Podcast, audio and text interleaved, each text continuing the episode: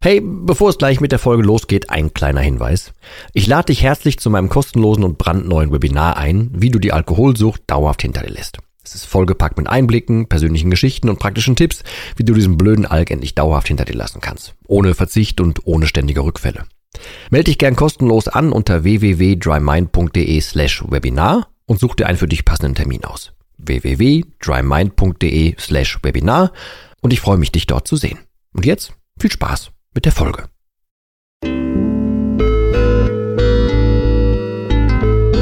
Nüchtern betrachtet.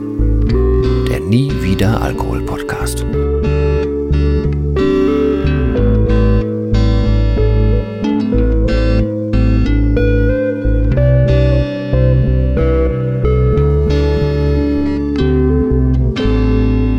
Ja moin und herzlich willkommen zu einer neuen Folge von Nüchtern betrachtet. Schön, dass du wieder dabei bist. Dieses Mal geht es um etwas, das habe ich Heimatbesuch genannt. Ähm, ich habe vor geraumer Zeit für mein 60-Tage-Programm ein Video gedreht, wo ich in meine alte Heimatstadt gefahren bin.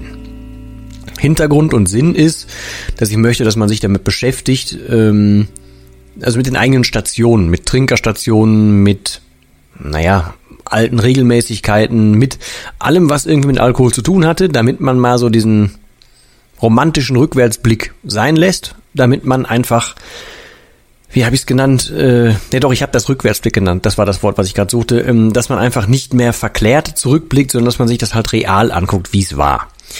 Ähm, ich mache diese Folge jetzt hier zum Podcast heute, weil äh, es hatte technisch etwas gehakt und ich habe diese Folge heute durch Zufall nochmal gesehen. Ähm, ich bin an mehreren Stationen vorbeigefahren, unter anderem an einer Kneipe, die äh, ja, da habe ich zu einer gewissen Zeit habe ich jeden Freitag da verbracht. Wir haben die Straße davor äh, unsicher gemacht. Wir hatten den Laden quasi für uns. Äh, wir waren auch manchmal den Samstag dann auch noch da. Ein altes Ehepaar, was das geführt hatte, ist inzwischen dicht, der ganze Laden. Ich bin zu dem Sportplatz gefahren, wo ich das erste Mal vor und mit meinem Vater Bier getrunken habe, wo ich auch das erste Mal, meine ich zumindest, ähm, heimlich, heimlich getrunken habe, wo ich dann so die Feiglinge quasi auf diesen Sportplatz geballert habe. Ich bin zu der Kneipe gefahren, wo wir während der äh, Drogenberatung in der Schule in der Pause hingegangen sind.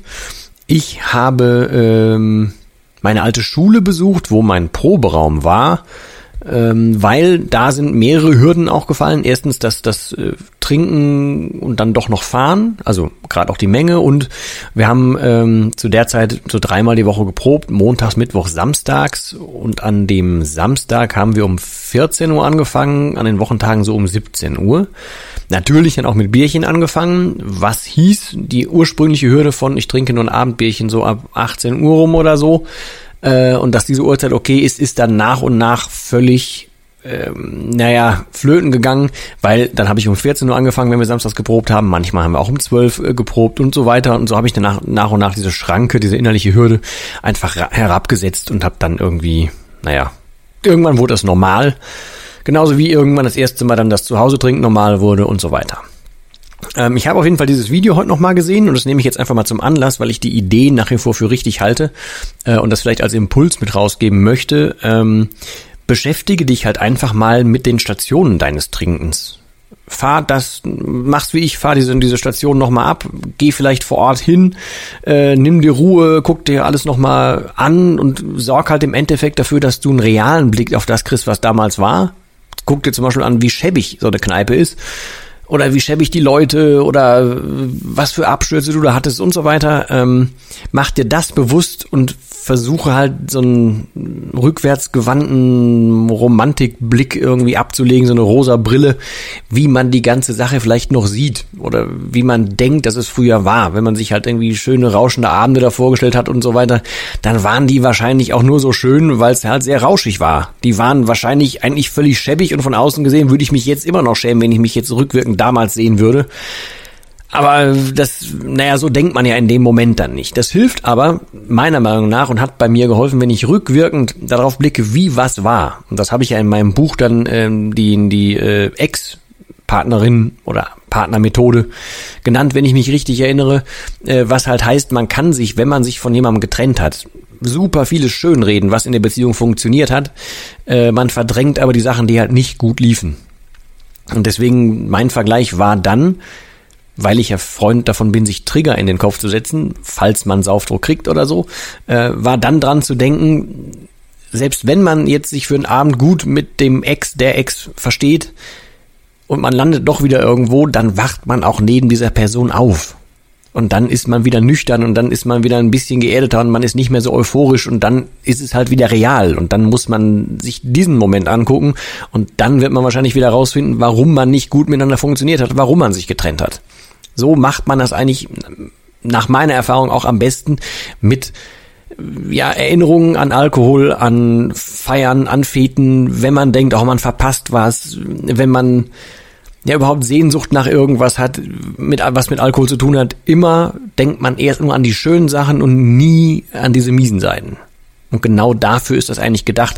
Und deswegen mein Tipp, fahr hin, nimm dir ein Fahrrad, nimm dir Auto, geh hin. Ich weiß nicht, wie weit du aktuell davon weg wohnst, wo du jetzt nun mal äh, äh, wohnst oder wo deine Zeit damals stattgefunden hat. Wenn du dahin kannst, mach es vor Ort, guck dir das nochmal mit einem Abstand an und dann geh die Erinnerungen durch, aber halt den Fokus immer schon auf, auf Gedanken, die halt nicht sonderlich positiv sind, sondern auf, naja, guck genau hin und guckst dir real an und dann wirst du schon genug finden, was nicht schön war. Ich habe das ja zum Beispiel im Buch auch beschrieben mit der Szene aus dem äh, aus dem Tennisverein, wo wir rauschende Feiern gemacht haben, wo ich auch immer dachte, boah, ey, da jetzt nüchtern rein, das hält ja im Leben nicht aus und dann wird das bestimmt nicht so schön und das war immer so schön, wenn man da trinken konnte und und und. Ja, und dann habe ich mir aber statt mich jetzt da irgendwie rein zu oder reingleiten zu lassen in in so eine filmische innere Beschreibung einer Szene, die ich mir dann toll ausmale, dann stelle ich mir halt vor, wie es da gerochen hat oder wie es nach Sauerkraut gerochen hat oder was ich für, für einen Geruch im, im, in einem, im Maul hatte oder überhaupt Biergeschmack im Mund oder ähm, dass ich da halt auch keine Ahnung, wie oft ich da aus dem Laden nachher raus bin und dann noch gefahren bin, was, was Hanebüchen war. An solche Sachen erinnere ich mich dann und dann ist sehr schnell vorbei mit der Euphorie. Aha, boah, hätte ich jetzt Bock auf ein kühles Blondes oder so das ist dann super schnell passé. Also das ist mein Tipp, mach das. Ähm, ich gehe auch ganz bewusst zum Beispiel in dem Programm darauf ein, dass man sich ständig äh, an alte Sachen erinnert und dann auch ganz, also damit man sich eben damit beschäftigt, damit man die alten positiven Sachen im Hirn ein bisschen überspielt, äh, wie so eine Festplatte quasi neu formatiert, äh, dass man dann neue Sichtweisen auf alte Erfahrungen legt, damit das Hirn da was zu tun hat und andere Verknüpfungen sofort schlägt, damit eben die Trigger funktionieren. Äh, Sinn und Zweck des Ganzen ist ja, dass das Unterbewusstsein nun mal 96 Prozent von allem lenkt, was wir so tun. Und so füttert man das Unterbewusstsein ähm, und äh, gibt dem einfach ein schlechtes Gefühl, gibt dem schlechten Beigeschmack. Und das merkt sich das Unterbewusstsein irgendwann und dann hilft einem das Unterbewusstsein wieder. Ist vom Prinzip her ganz einfach. Es ist halt einfach in der ja, in der Praxis braucht es eine Zeit lang, bis man es umgesetzt hat, bis man es versteht, bis man nicht wieder in alte Muster verfällt. Aber das ist ein gängiger Weg und deswegen, ich kann es dir nur raten, egal ob du schon aufgehört hast oder ob du noch aufhören möchtest, gerade dann, wenn du noch aufhören möchtest, guck dir das alles auch mal nüchtern an. Das ist definitiv meistens so. Deswegen sagt man ja nüchtern betrachtet, deswegen ist auch der Titel hier so und so äh, gewählt. Das macht alles schon so ein bisschen Sinn. Ähm, Probier das einfach mal aus. Ich habe es mehrfach getan inzwischen. Bin an mehrere Stationen. Ich bin äh, äh, auch in die gleichen Läden rein und ich bin wieder habe ich auch im Buch geschrieben, äh, früher ja eine Zeit lang so ein Getränkemarkt-Hopper gewesen. Also ich bin möglichst nicht immer zu den gleichen gegangen, damit nicht einer am Stück oder einer, ein Kassierer, eine Kassiererin sehen kann, was ich denn tatsächlich da so durchbringe an der Kasse und was ich so alles einkaufe. Ähm, das habe ich ja so ein bisschen umgangen, indem ich dann halt die Märkte systematisch gewechselt habe äh, ich gehe aber jetzt ganz normal dadurch und ich bin, als ich das erste Mal dann nüchtern war und da reingegangen bin, äh, bin ich ganz bewusst die Sachen abgeschritten, bin auch ganz bewusst die Regale abgegangen und so weiter. Also ich brauchte da, glaube ich, den Crashkurs.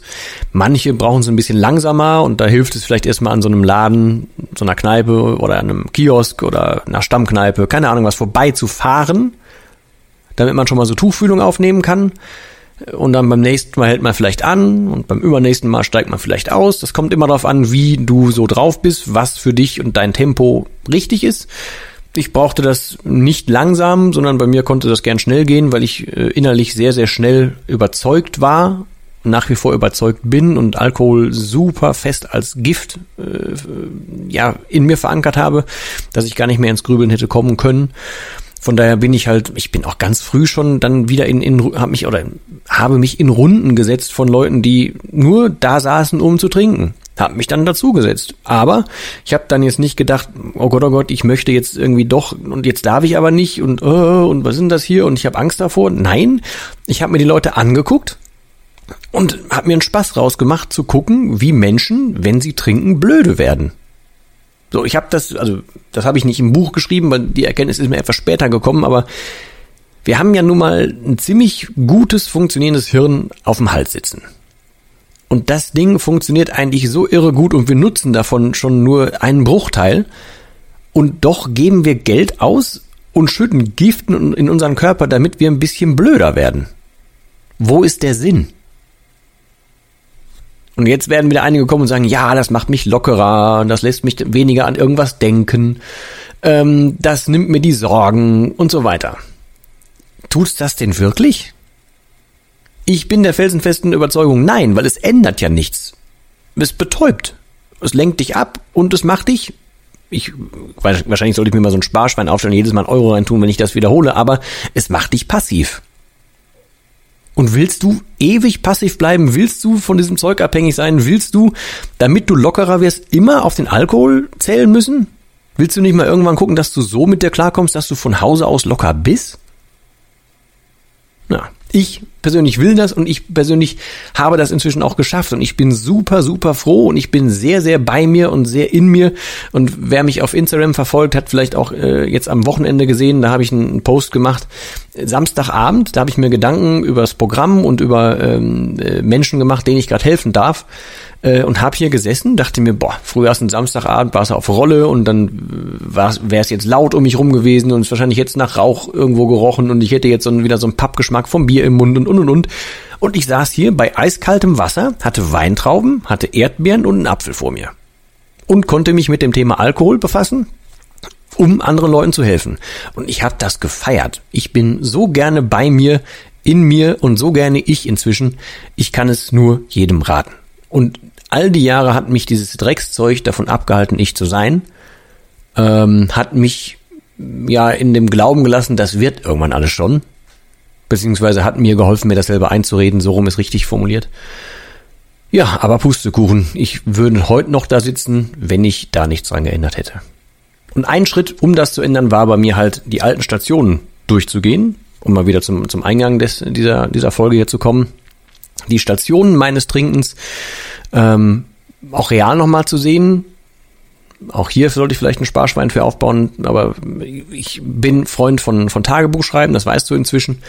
Ähm, egal ob meins oder auf einem weißen Blatt Papier, ist völlig egal, aber mein Buch ist ja auch so entstanden, dass ich eigentlich erstmal aufschreiben wollte, wie hat das denn mit mir, mit dem Alkohol angefangen. Und da habe ich sehr viele Sachen über mich äh, wieder gelernt. Ähm, deswegen bin ich danach dann auch mal rumgefahren, habe mir die alten Stationen angeguckt. Dann sind mir auch wieder Sachen aufgefallen. Das ist zum Beispiel noch so ein Ding. Auf dem Rückweg bin ich dann äh, an einer ich weiß nicht mal, wie das Ding heißt. Es war mal früher eine Pizzeria. Auf jeden Fall hatte da eine Band, die neben uns war, mal ein Konzert. Da, ich hatte schon vorher bei der Probe ordentlich zugelangt, bin abends noch nach Hause gefahren, hab, bin dann mit dem Bus wieder da runtergefahren, äh, habe nachts noch irgendwann da Schlagzeug gespielt, frag mich nicht mehr warum und ich habe viermal gekotzt an dem Abend. Viermal, habe aber weiter getrunken. Das ist mir aufgefallen, als ich dran vorbeigefahren bin. Hatte ich völlig verdrängt. Und ich frage mich nur, warum? Was für Zeichen soll der Körper denn noch senden, dass genug ist und warum gehe ich nicht einfach nach Hause und schlafe das Zeug aus? Warum muss ich da noch hin und warum muss ich mich nachts noch am Schlagzeug profilieren? Was soll das? Auf solche Ideen kommst du nur, wenn du wirklich drüber bist in dem Fall. Naja, und ich hatte es verdrängt und bin erst deshalb wieder drauf gekommen, weil ich dran vorbeigefahren bin. Ich kann es dir nur, nur raten, mach's mal, probier's aus und gerne, gerne hau mir Feedback raus, wenn du es getan hast, wie es für dich war. Ähm, ja, alles andere habe ich wie immer in den Show Notes hier verlinkt. Bedanke mich fürs Zuhören und äh, ja, ich hoffe, wir hören uns beim nächsten Mal wieder. Dir nun das Beste, bis zum nächsten Mal. Tschüss.